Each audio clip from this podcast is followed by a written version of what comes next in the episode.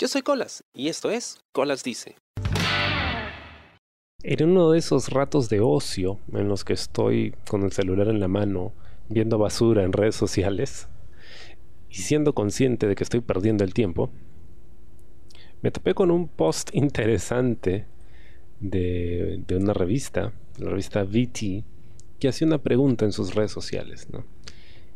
¿Qué son esas cosas que estás convencido que la gente pretende disfrutar?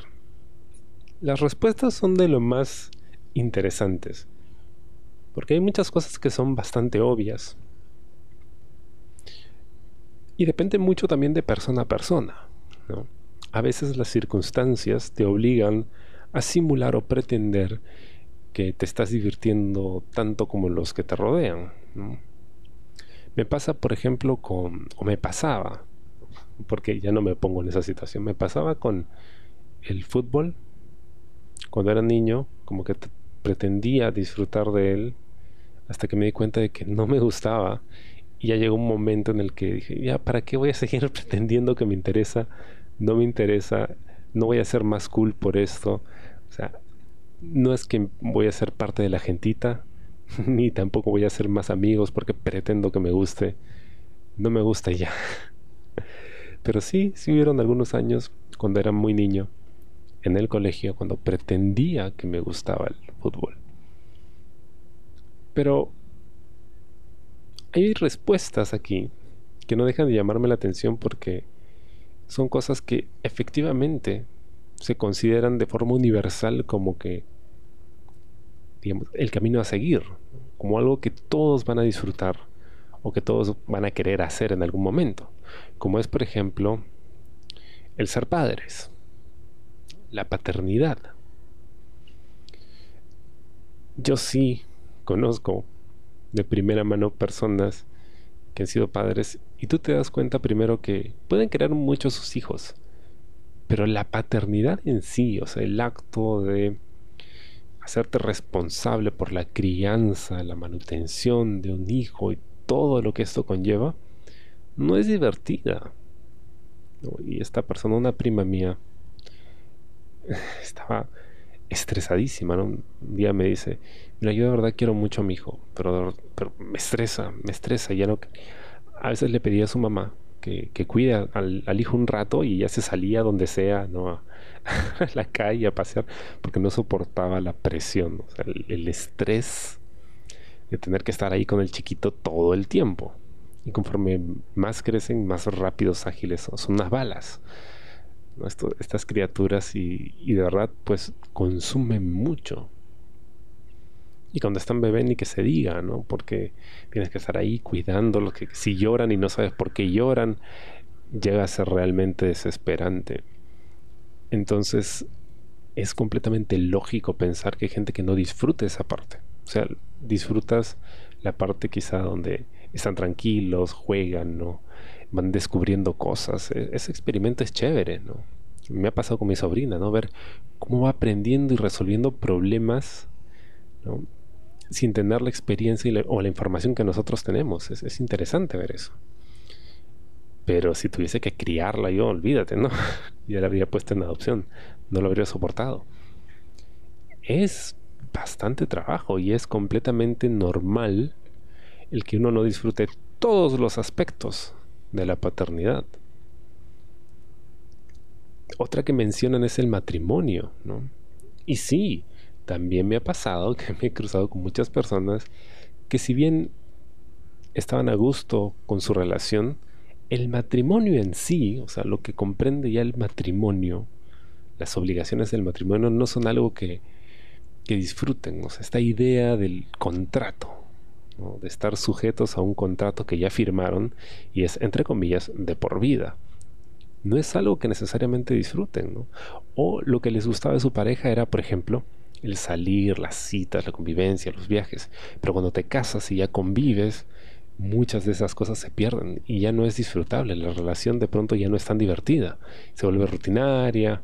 Y tú te das cuenta, ¿no? Que dicen que, ah, sí, todo bien, a veces peleamos, pero está todo bien. Pero notas cierto, no sé, tufillo de, de tedio, de cansancio, de que la cosa pues está algo estancada. Otra cosa que mencionan aquí, y doy fe de ello nuevamente, el trabajo. Hay mucha gente que puede decir que le encanta su trabajo y demás. Y ojo, no digo que no, no existan casos así, pero yo, por ejemplo, con lo que me dedico, yo no podría decir que he conocido una sola persona en estos cuatro años que llevo haciéndolo. No he conocido una sola persona que me diga que disfruta el trabajo que hacemos. Que me diga que le encanta hacerlo, que le divierte, que todos los días quiere llegar corriendo a trabajar para hacerlo. No conozco a una sola persona. Todo el mundo dice que sí, hay cosas buenas, hay cosas malas, hay momentos frustrantes y todo lo demás. Pero nadie me ha dicho lo disfruto, me encanta, me fascina hacer este trabajo en particular. Nadie. Y bueno, la lista continúa con cosas un poco más ocurrentes, como por ejemplo el café negro. Eh, o la cerveza, el gusto de la cerveza. A mí no me gusta el sabor de la cerveza. Ah, aunque también reconozco cierto gusto en las cosas amargas, ¿no? Con el tiempo he aprendido a entrenar mi paladar para apreciarlas. Pero sí, pues, ¿no? Hay mucha gente que a la que no le gusta el sabor, pero se lo toman por los efectos.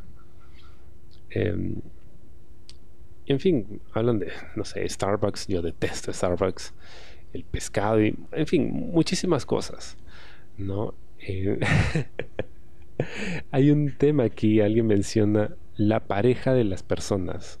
Ya, sí, eso es increíblemente incómodo, ¿no? Por un tema de cortesía, si por ejemplo viene un amigo con su flaca o una amiga con su flaco y eso, como que tratas de que la cosa sea chévere, ¿no? De generar un buen ambiente, que esa persona se sienta bienvenida porque obviamente está fuera de su zona de confort, está con los amigos de su pareja, no sus amigos, sino los amigos de su pareja. Entonces, es un mundo distinto para ellos. Trato de hacerlos sentirse cómodos y demás, ¿no? Y entre los dos batir a la, persona que tenemos en común. Pero no es algo que yo pueda decir, ah, me encanta, lo disfruto, ¿no? Porque me siento como un violinista. es, es, incómodo, ¿no? Tratas de hacer lo mejor que puedes en esa situación. Pero, en fin, o sea, son todas estas cositas que parecen universalmente amadas, ¿no? Porque digamos que nuestro mind frame de la sociedad, no, puedo decir la sociedad occidental, sino creo que todas las sociedades en general, como que tienen e, esta, este marco teórico donde pues las metas de vida son el matrimonio y la paternidad, sobre todo esos dos. Y que sientes que todo te empuja o te lleva a eso. El imaginario colectivo te lleva a eso. Y muchas personas lo hacen, aunque no necesariamente quieran hacerlo. He conocido personas que han tenido hijos porque su pareja quería tener hijos, pero ellos en realidad no, les daba igual, ¿no? Sin embargo, pues ya están condenados a decir que sí, que querían tener sus hijos y que estaban muy ilusionados con eso y bla, bla, bla, bla, bla, porque es inconcebible decir, no, la verdad es que tuvo mi hijo porque, bueno, el otro me insistía y a mí no me interesa. Pero pasa. Otra cosa que, bueno, no pretendo que me guste, pero estoy seguro que muchas personas sí pretenden que les gusta y de hecho lo he visto en varios de estos comentarios, es Friends, la serie, ¿no? A mí no me gusta, no me parece graciosa, no empatizo con los personajes y estoy seguro que a mucha gente no necesariamente les gusta, pero cuando le he dicho a alguien que no me gusta Friends, dice, pero ¿cómo no te va a gustar si Friends es lo máximo? No me gusta. no me gusta. Entonces, para evitar precisamente esa confrontación, dices que sí, que sí te gusta y que todo lo demás, ¿no? O el tema, temas patrióticos, ¿no? Yo no creo nada de eso, pero a veces, bueno, lo hacía antes con mayor frecuencia. Ahora ya no, ahora no me importa que, lo sepan. Y tampoco es que me pongo en situaciones donde me obliguen o, me vea yo obligado a, seguir ciertos protocolos en términos de los símbolos patrios, el himno y todo lo demás, ¿no? Pero, pero sí, hay mucha gente que quizás disfrutaba o pretendía disfrutar cantar el himno todos los lunes en el colegio. Nuevamente no conozco a una sola persona a la que le gustase. No, espera, creo que sí. Había un chico en el colegio al que le gustaba la formación. Bueno, qué habrá sido su vida, no lo sé.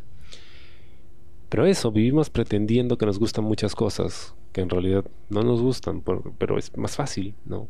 Decir que sí para salir del paso.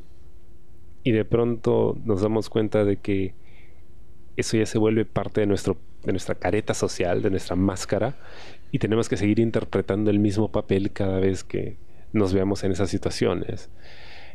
Lo mejor es no llegar a eso, ¿no? Simplemente decir no, pero es muy difícil a veces entonces buscar una salida, digamos, diplomática, pero tratar de mantener tu, tu verdadera opinión intacta para evitar caer por ese agujero del conejo, ¿no? por donde en lugar de, digamos, salir del paso, terminas, ¿no? excavando más y más y más y más en el mundo de tus propias mentiras. Espero te haya gustado el programa esta semana y conmigo será hasta la próxima. Yo soy Colas y esto fue Colas Dice. Chao. ¿Te gustó el programa? Sí. Suscríbete y comparte.